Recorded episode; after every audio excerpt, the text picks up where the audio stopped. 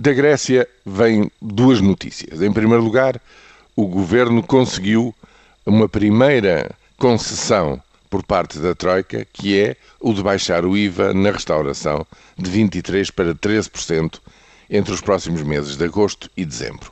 Eu diria que é uma medida à experiência, se correr bem, como os gregos pensam, que isto poderá, curiosamente, render até mais a receita de IVA do que atualmente, com a baixa dos preços. Se isso correr bem, admito que a medida possa ser, eh, no fundo, eh, metida no orçamento do próximo ano. Em segundo lugar, a notícia de que a Comissão Europeia estaria a admitir a possibilidade de a Grécia usar dinheiro que estava consignado para reforço da banca grega, justamente para um, financiar parcialmente uh, o déficit orçamental. Isto é, mobilizar. São duas medidas que já foram aqui muito discutidas e muito propostas em Portugal. No caso da restauração, isso é evidente, houve até iniciativa parlamentar por parte da esquerda nesse sentido, que foi chumbada pela maioria. E, e quanto ao, ao, dinheiro destinado à banca, existe neste momento, salvo erro, cerca um pouco mais de 6 mil milhões de euros dos 12 que nunca chegaram a ser usados até o momento. Bem, estamos a, a menos de um ano do fim do programa e não se prevê, ou no horizonte não se perfila, uma situação em que esse dinheiro precise de ser usado para o fim a que foi destinado. Bom, o que é que isto tudo quer dizer?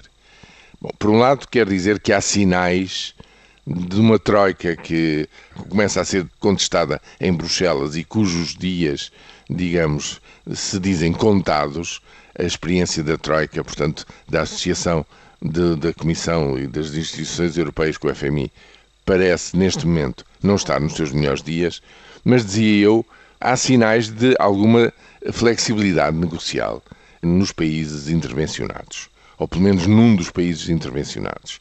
E hoje em dia, ao saber-se disto, tenho a certeza que há setores inteiros em Portugal que gostariam de ser como a Grécia, por mais que oficialmente o discurso seja no sentido contrário.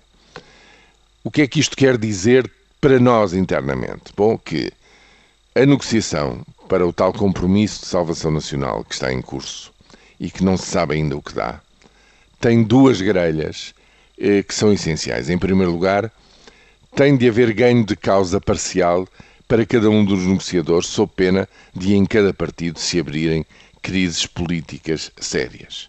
Em segundo lugar, há uma pressão social e, e política externa a estes três partidos tremenda para que se entendam e cheguem a um ponto de acordo.